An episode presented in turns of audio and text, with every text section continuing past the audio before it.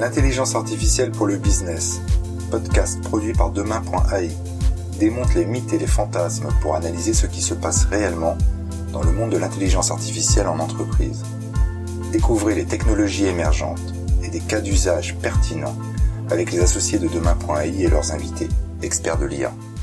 Cet épisode est sponsorisé par dataécriture.fr. Dataécriture utilise l'intelligence artificielle pour transformer vos données en texte clair et lisible. Data Écriture et ses robots rédacteurs sont au service de votre entreprise pour vous permettre d'exploiter pleinement le potentiel de vos données.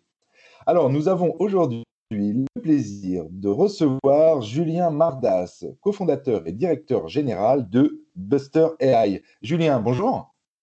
Bonjour Olivier.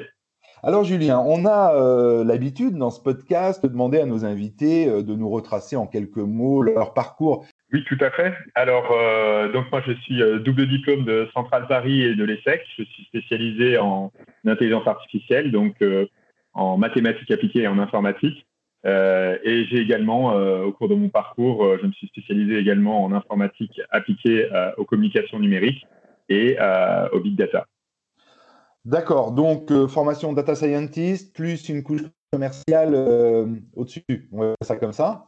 Alors, vous avez cofondé euh, Buster AI. Alors, de quoi s'agit-il, euh, cher Julien? Vous pouvez nous expliquer quelle est la mission de cette entreprise? Alors, Buster AI, aujourd'hui, notre ambition, c'est de devenir l'antivirus intelligent de l'information, capable de se protéger des menaces et fake news présents dans les contenus multimédia, donc on dira multimodaux d'ailleurs, donc images, texte et vidéo. Donc, euh, bon, vous êtes sur le sujet des fake news, hein, pour faire simple, euh, et de la vérification de l'information. donc, news qui sont fausses ou vraies, et, vous, et vous le présentez comme un, antivirus, parce que finalement, toutes ces infos, ces fake news sont, une, sont comme des virus qui s'insèrent dans le web, c'est ça? C'est ça, on traite l'information exactement comme un virus. En fait, euh, depuis euh, très jeune, j'ai commencé euh, commencé l'informatique bah, avec le on va pas appeler ça le hacking, mais on va appeler ça plutôt le reverse engineering ou, ou, comment ouvrir les entrailles de la bête pour comprendre comment comment comment il fonctionne. Je vais citer un petit exemple. Quand, quand, quand j'étais gamin et que j'avais 9 ans, mon père étant docteur en informatique de l'IFSI, s'est spécialisé donc en, en, en, système informatique. À l'époque, les systèmes on était à, peine à l'ère du balbutiement, hein, c'est-à-dire que euh, un système, bah, c'était euh, ces deux points euh, backslash chevron supérieur A, et puis voilà, allons-y avec nos dix doigts. donc là, là, bah, moi, je, moi, pour moi, un ordinateur, c'était un jouet. Et puis, donc, il y avait Prince of Persia. Donc, Prince of Persia, c'était un. Oui, tout à fait. Bien sûr, je connais. Ah, on, est, tous, on est passé par là. Du coup, bah, moi, je voulais je suis arrivé au troisième niveau de Prince of Persia où je suis tombé face à un sultan euh, qui était absolument imbattable et qui avait euh, neuf cœurs et puis moi j'en avais trois. Et ben, pour le battre j'étais obligé un petit peu de, de, rentrer dans le code donc de désassembler le programme et puis de, c'est comme ça que j'ai commencé l'informatique. Donc vous avez hacké euh, Prince of Persia pour pouvoir passer le level 3 Le dernier boss du niveau 3, le, le, le sultan de la fin, bah, c'était une injustice complète en fait puisque bah, en un coup, il nous enlevait deux cœurs, puis nous, on lui en enlevait qu'un demi en un coup, et il était, euh, il était en fait euh, hard codé pour être invincible. Donc, euh, et vous, avez, vous avez donc réussi à, battre le dernier, le dernier, le dernier concurrent, c'est ça? Voilà, en rebouclant sur l'endroit où on perd de la vie, en coupant la boucle et en allant à l'endroit où il y avait la vie initiale, je suis devenu du coup invincible et puis je n'avais plus rien à faire de perdre des vies et je l'ai battu. Et du coup, c'est comme ça que j'ai commencé l'informatique. Donc c'est pour ça que euh, j'ai été très rapidement exposé à, euh, à, des, à, des, à, de la documentation là-dessus, à de la, presse là-dessus, à des communautés, sur IRC notamment, à, des gens qui, qui, qui, travaillent sur euh, l'étude de vulnérabilité, les full disclosures, les publications. Euh, la limite entre, entre le monde civil et le monde militaire était très, très euh, floue, puisqu'à l'époque. Euh, j'imagine. Ouais voilà, avec une commande, avec une toute petite commande, on était capable de, d'overrider un mot de passe d'une machine Windows 98 à distance. Donc c'était euh, c'était assez euh, c'était assez c'était en fait peut-être l'âge d'or de la piraterie informatique, euh, mais c'était aussi un, chaos absolu absolu et total qui qui en ravissait qui en, qui en ravissait plus plus. Voilà. Oui, je comprends bien sûr. Et alors, comment ça tout ça donc Ok, donc on va dire un petit peu hacker. Enfin, en tout cas, vous vous intéressez à ce qu'il y a à l'intérieur du code. essayer de comprendre. Et alors, donc quel est le lien avec la vérification de l'information en fait? Ben, le constat, c'était que de, toutes ces observations-là, moi j'ai vu circuler des, informations absolument capitales. Alors plus c'est gros, euh, plus ça passe, mais il se trouve qu'il était question à des moments de, grands médias euh, connus qui existent aujourd'hui, euh, qui se sont fait pirater et qui n'avaient plus les moyens de, qui ne s'en sont pas aperçus pendant des années, et, donc où l'information était, modifiée pour certains utilisateurs. J'ai vu aussi des, actes un peu plus avancés sur des banques, sur, euh, des milieux financiers où, en fait on aurait pu, euh, ça aurait carrément pu tourner à la catastrophe. Il y a eu également des, informations militaires qui ont, été euh, divulguées. le, disclosure à l'époque, c'était presque une menace. Et donc j'ai compris qu'à ce moment-là, à travers tous ces actes, il y avait toujours, toujours au début, au, au, début d'un conflit potentiellement international, une phase de désinformation, une phase que certains ont appelée euh, euh, des médias mensonges, que d'autres ont appelé euh, du renseignement, de l'intelligence, des cybermenaces, de l'ingénierie sociale. Mais préalablement à tout ça, il y a toujours eu, il y a toujours eu la place de la communication et de l'homme qui était importante. Et donc, de ce constat-là, moi, je me suis dit, mais si on peut éviter des guerres, si on peut éviter des conflits, si on peut éviter l'appauvrissement, si on peut éviter euh, tout ça en, rétablissant une information juste, alors il faut absolument que je le fasse. Je me suis dit à ce moment-là, je ne peux pas euh, euh, outrepasser ça. Un jour dans ma carrière, je le ferai. Vous êtes dans la vérification de l'information, vous utilisez les outils, bah, les derniers outils technologiques disponibles du moment à chaque fois, et, donc vous êtes intéressé de très près aux capacités offertes par l'intelligence artificielle pour vous aider à repérer finalement ces informations. C'est ça? Tout à fait. Donc, euh, l'IA, c'est venu très tôt. Hein. Euh, je rappelle sur cette histoire de Prince of Persia que j'ai voulu moi-même développer euh, ensuite des IA dans les jeux vidéo. Puis, j'ai été tout de suite impressionné par comment on peut construire des estimateurs qui nous, qui nous rendent, par exemple, c'est pas un business d'assurance de sous-marin aussi fiable et performant qu'on le souhaite, avec une, probabilité de faire de l'argent aussi faible que, que, l'on le souhaite. De même dans les, dans les, dans les jeux, euh, dans jeux d'argent, euh, euh, la française des jeux, j'imagine qu'ils ont des statisticiens, des quantes de très très haut niveau. Et donc j'ai tout de suite ça m'a fasciné. Je me suis dit si on peut construire des estimateurs et des prédicteurs, on peut, on peut, on peut des estimateurs parfaits ou pseudo parfaits, on peut arriver à des à des niveaux de, à des niveaux qui vont concurrencer l'homme. Et donc la, la, recherche a beaucoup beaucoup avancé sur le traitement naturel des langues récemment. Oh, euh, ça a été c'est essentiellement l'avènement du transformer hein, qui a permis euh, qui a permis d'en arriver là. Donc bon, euh, pour on va on va pas expliquer qu'est-ce qu'un transformer en, en, détail. Je pense que non non c'est pas le but, mais mais par contre ce qu'on voit bien c'est que l'avancée des technologies vous a fourni de nouveaux outils de plus en plus performants pour faire pour faire ce travail. Alors est-ce que on peut s'arrêter maintenant à un ou deux cas concrets euh, que euh, Buster AI euh, est amené à traiter? moi, ce qui m'intéresse beaucoup et ce qui va tous nous intéresser, je pense, c'est de, de comprendre un peu comment, comment ça fonctionne dans son principe. C'est-à-dire, d'abord, comment est-ce qu'on, pour identifier, j'imagine, une, information erronée, manipulée, enfin on l'appelle comme on veut, on va dire fausse par simplification, il faut que la machine ait une idée de ce qu'est une information vraie. J'imagine ou comment est-ce que vous procédez finalement? Comment est-ce que ça marche? Comment est-ce que à partir d'un texte, donc de signes informatiques, on va, la machine va être capable de vous dire bon bah cette cette euh, assertion particulière, elle est euh, fausse ou erronée à X%, j'imagine que ça marche comme ça. Euh, voilà, donc comment est-ce que vous apprenez à la machine? Comment est-ce que l'algorithme est calé sans rentrer dans les, dans les, dans les secrets de cuisine? Et puis, quel est le résultat que donne la machine par rapport à une information qui tombe en temps réel quoi? Est-ce que vous pouvez nous, résumer ce principe? Absolument. Alors, euh, vous avez parlé de data écriture au début, c'est très marrant parce qu'en fait, nous, euh, c'est du data reading. Finalement, ce qu'on fait, c'est qu'on apprend à la machine à lire, tout simplement. Euh, alors, j'ai envie de reprendre une citation, c'est il n'y a pas de vérité absolue, tout est faux, ce n'est qu'une question de temps. Euh, du coup, euh, apprendre la vérité à une machine, c'est aussi lui apprendre à faire la différence entre deux sens sémantiques. Donc, tout part de là. Donc tout part de. Mais alors, il y a une question de langue. Du coup, vous, vous faites que le français, vous faites euh, l'anglais aussi, l'espagnol, je ne sais pas comment. Parce que le sémantique, c'est quand même variable selon les langues. Tout à fait. Aujourd'hui, on fonctionne très très bien avec l'anglais et le français. On intègre également avec des mécanismes de translation assez robustes euh, l'espagnol, le portugais, l'italien, l'allemand. Euh, euh, mais là, on, a, on est sur ces parties-là, on va s'améliorer encore puisque on veut quand même qu'il y ait des vérifications humaines à la sortie. On peut pas, on peut pas se dire qu'on va empiler les modèles de langue et empiler des modèles de translation et cumuler les, écarts marginaux parce que à, l'arrivée, euh, on est quand même en train d'apprendre à une machine à lire, euh, ce qui est, n'est pas un problème résolu d'un point de vue scientifique d'ailleurs. Euh, beaucoup y travaillent. On parle de, multi-op question answering, c'est-à-dire de résolution de plusieurs, de plusieurs nœuds dans, dans, la représentation sémantique d'une phrase. Je vous donne un exemple, par exemple, qui est le président de la France de 75 à 80, par exemple. Euh, il, faut, il, faut, faut, trouver qui est le président de la France, quel est son nom euh, et quand est-ce qu'il a été président. Donc là, on a trois hops à résoudre.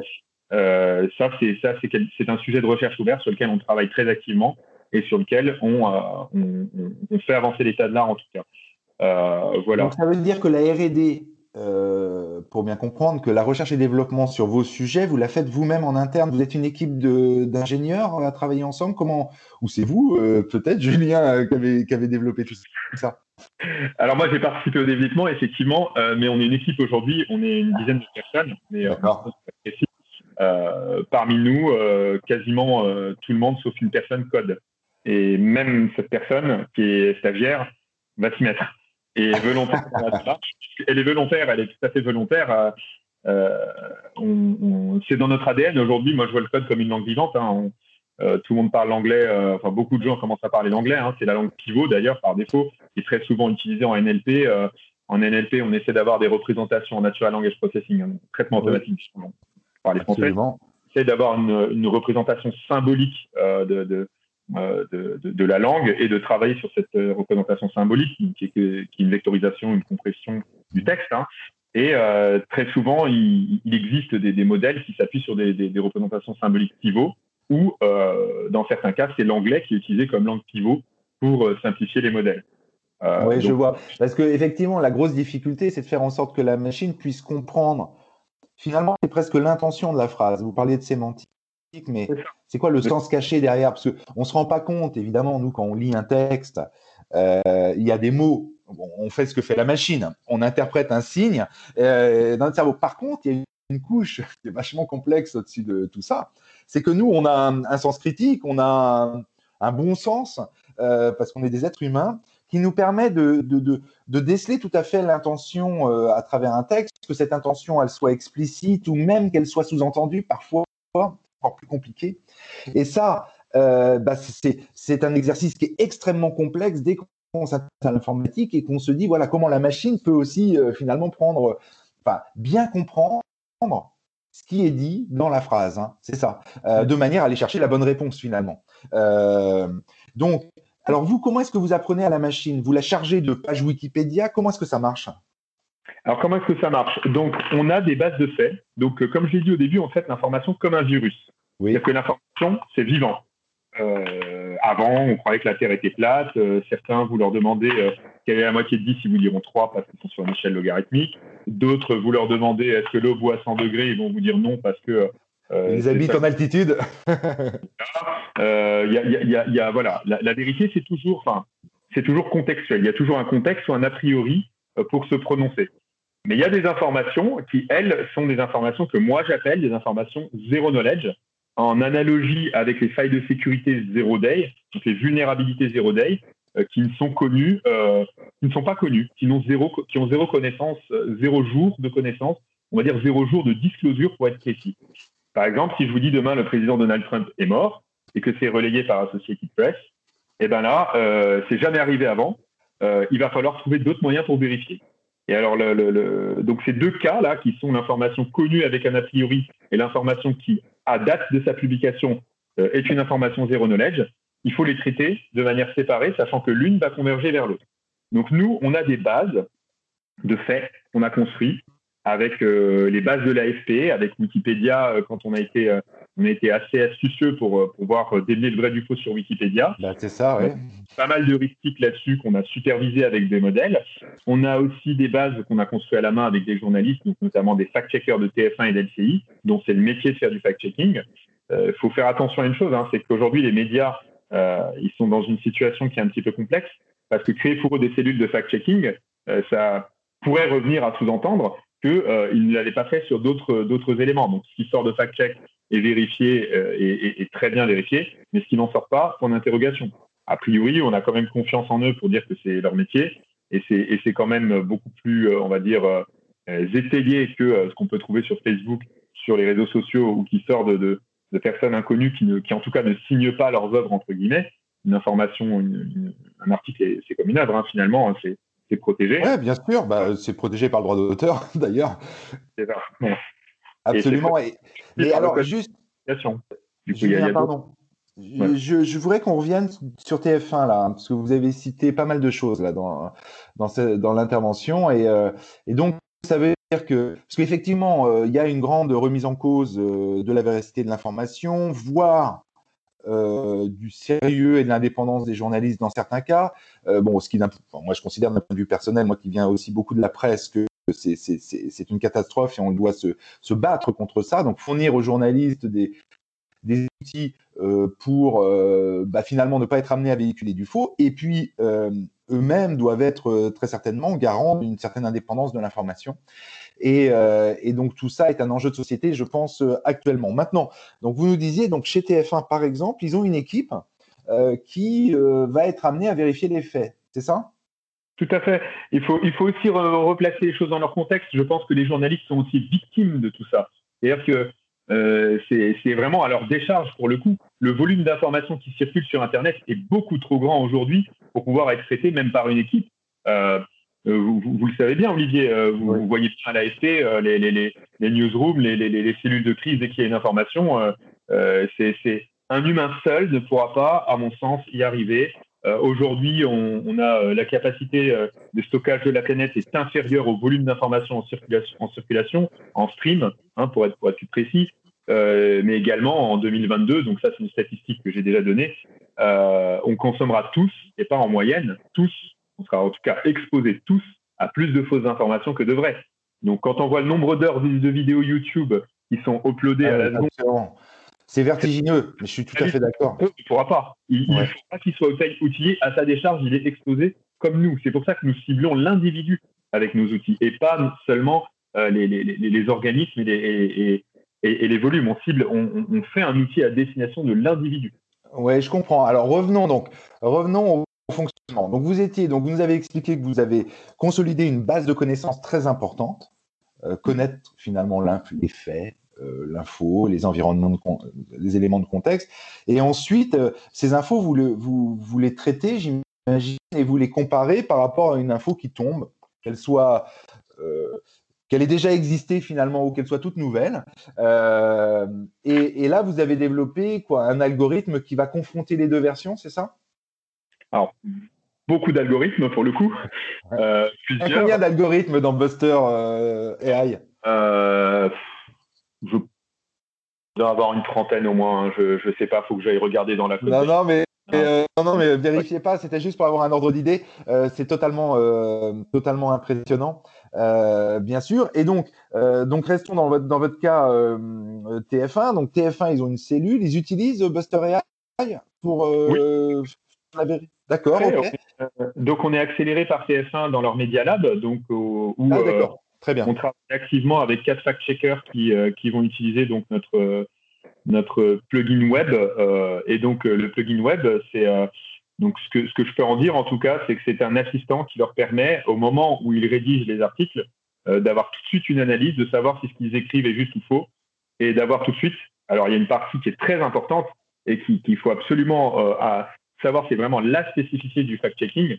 Euh, data journalisme et AI journalisme, donc au-delà des termes marketing qui régissent tout ce qui se passe, euh, là, là, où on, là où on ne peut pas couper, à mon avis, à mon humble avis, dans, dans, dans, dans euh, le journalisme augmenté par l'IA, c'est l'explainability, explainable AI. Complètement, complètement. C'est là où il y a un besoin. Une boîte noire, ça fonctionnera pas. Et donc, nous, dans cette approche-là, on est explicable. On fournit toujours les sources en support ou en opposition qui ont permis de, de, vérifier ce qu'on appelle une claim, c'est-à-dire une affirmation. Une claim, c'est ce que, que j'ai dit par exemple tout à l'heure, dans des États-Unis et les CD. c'est une claim qui est dans un état incertain. Il faut il faut lever l'incertitude. Donc, lever l'incertitude, c'est quoi? Bah, C'est trouver, euh, donc encoder le sens, avoir, une, avoir euh, des méthodes d'encoding pour, euh, pour le sens. hinter aussi, ce que j'appelle hinter, c'est oui. donner des indices.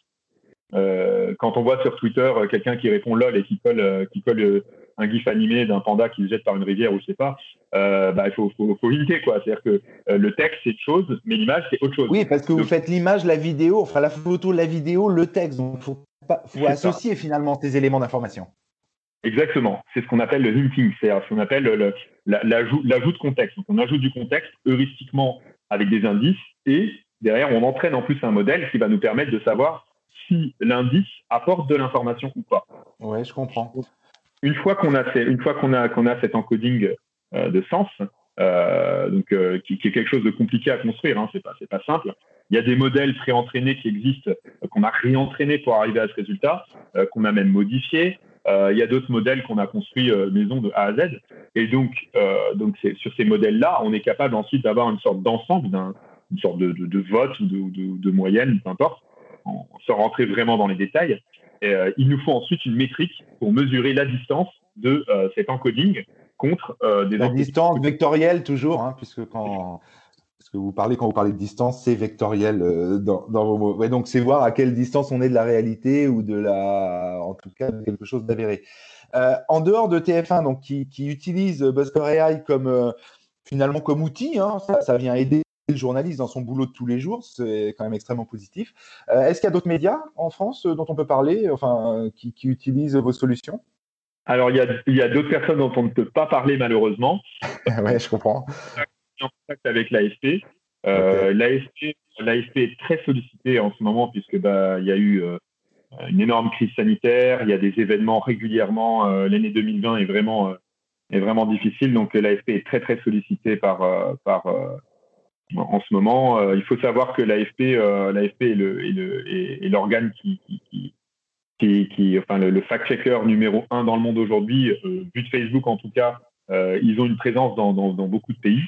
Euh, voilà, on se rapproche également de Facebook, on se rapproche également de, des réseaux sociaux au sens large, des moteurs de recherche au sens large, euh, notamment la Google News Initiative. On a, on a, on a, euh, on a pas mal, pas mal de, pistes l'année, en tout cas 2020 va être très très active. C'est clair et, et, je pense que c'est vous travaillez vraiment sur un sujet qui est un sujet d'avenir parce que effectivement il va falloir euh, de plus en plus avoir des outils pour nous aiguiller, prendre du, nous aider à prendre du recul, avoir un sens critique par rapport à l'information. Euh, ça fait vraiment partie des, intelligences que l'être humain doit développer, donc ce sens critique toujours par rapport à ce qu'il lit. Hein. Euh, mais on va avoir, on va avoir besoin d'outils. Alors, sur ce retour d'expérience, je pense que bon, bah moi, je tenais à dire aussi que vous avez été primé aux assises de la sécurité. Ça peut-être que vous voulez, vous voulez nous dire deux mots là-dessus? Oui, tout à fait. Alors, on a, on a remporté euh, plusieurs challenges. On a remporté euh, euh, bah, déjà dans le, monde de, dans le monde de la recherche, on a remporté Check That, qui est un challenge qui est organisé, qui est co-organisé par l'ACL et par, et par, Check That, du coup, le CLEF. Donc le, là, on est arrivé, on est arrivé premier. On a établi un, un nouveau record sur la vérification de faits en utilisant donc des bases de vérité on a, on a dépassé, on a dépassé les records précédents et on a. bravo, bravo. Ouais, merci. Euh, on a aussi, euh, on a été en finale de challenge. On a été sélectionné parmi les, six finalistes euh, du prix de l'innovation organisé par Challenge chaque année, donc qui sélectionne, qui, qui, fait un portrait de, de 100 startups dans, dans, en France dans lesquelles investir et qui sont prometteuses et qui, qui derrière en retient quelques-unes en finale, donc les scores étaient vraiment dans un mouchoir de poche. On a leçon apprise, euh, on, a, on a appris pas mal de leçons de, de, cette, de cette, de cette euh, compétition. Et on a été, euh, on était lauréat du coup de cœur des assises de la sécurité, où là, c'est encore également un, prix d'innovation qui, nous est décerné. Et on sera présent d'ailleurs, on sera présent à Monaco du 14 au 17 octobre euh, aux assises de la sécurité pour euh, présenter nos solutions, euh, présenter nos algorithmes, faire des, faire des exemples et, parler de, la mission de et de, et de l'intérêt de, nos solutions, en tout cas de nos, de nos algorithmes et de notre plugin. Bon, alors tout ça est absolument passionnant. Alors, je, bien sûr, il faut préciser aussi que vous êtes euh, une équipe, une entreprise française. Donc, c'est des technos qu'on développe chez nous. bon, euh, on va pas être, euh, mais on est, on est souvent à la recherche de solutions indépendantes, justement, et notamment dans ce sujet-là, dans ce domaine-là. Pour la vérification de l'information, on a bien vu qu'il y a une omniprésence des GAFA, etc., euh, à la fois le gouvernement, mais les entreprises aussi, pour des raisons de souveraineté ou autres, hein, ont besoin d'avoir des solutions locales. Euh, donc nous, on est très fiers d'avoir les petits Français qui, cartonnent dans ce, domaine-là. Euh, est-ce que vous êtes, en termes de financement, vous vous autofinancez ou vous, avez des, participations capitalistiques de la part de ou, ou de fonds? Aujourd'hui, les participations sont exclusivement françaises. Il y a la BPI qui a participé. Euh, on a eu une phase d'autofinancement euh, et euh, on est en pleine levée de fonds. plus... Ah bah voilà, voilà, bah, voilà, faut le dire, faut le dire. on a, on a déjà, on a déjà des term sheets, donc on est, on est ah, en, voilà, mais on recherche des financements français. On, on veut effectivement, il y a l'aspect technologie souveraine qui a, effectivement un, un intérêt, mais mais pas que. On, voudrait être aussi, on voudrait être aussi indépendant. On voudrait justement euh, euh, montrer que bah, on n'est pas, on n'est pas nécessairement biaisé uniquement par une source d'investissement, puisque là, euh, on tomberait dans des cas comme certains grands médias qui sont connus et qui, qui ont entre guillemets la bouche cousue sur certains sujets. C'est regrettable, alors qu'ils ont probablement des choses à dire.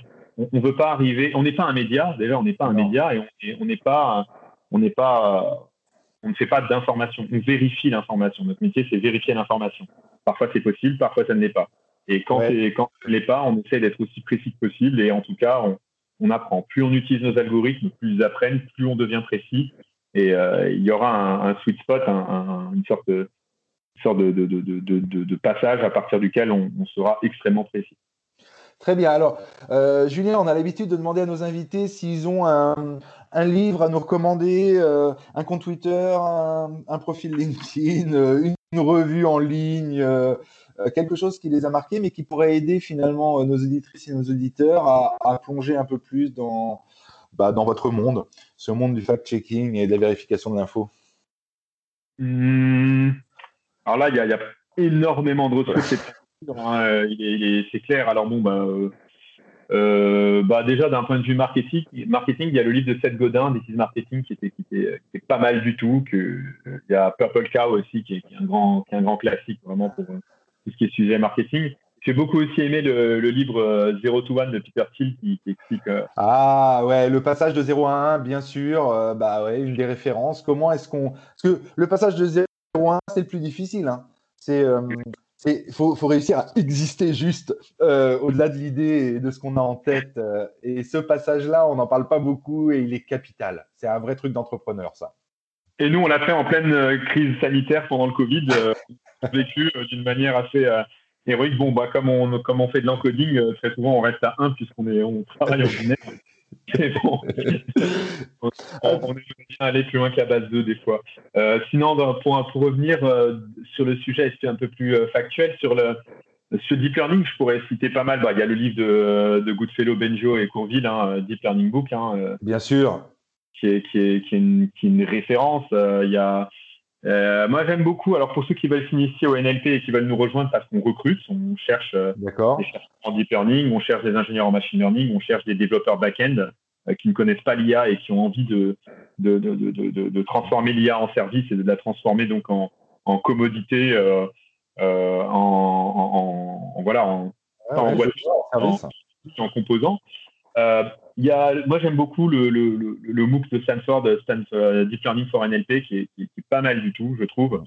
Euh, bon, il y a, y a, y a d'autres, d'autres sommissés. Il y a, y Hugging Face, hein, qui, en, qui en soi une librairie euh, développée par des Français d'ailleurs, qui est assez exceptionnelle. Et puis, bah, sinon, euh, mon ami de tous les jours, c'est Archive, euh, qui est, qui est donc, qui est donc ma source de papier numéro un. Dès qu'il y a un nouveau papier de recherche qui sort, on se précipite dessus pour le lire et pour aller voir euh, déjà, un, s'il y a du code, deux, quels sont les résultats, trois, euh, quels sont les, tests qui ont, été réalisés, quelles sont les métriques qui ont permis d'évaluer la performance de ces modèles, les, les lots, les distances.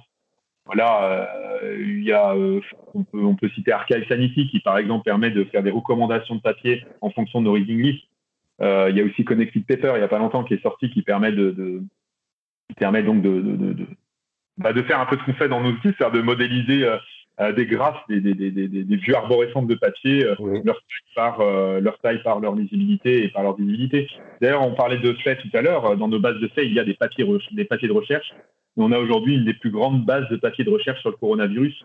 On en a plus de 27 242 qui sont indexés par nos algorithmes et d'où on extrait l'information.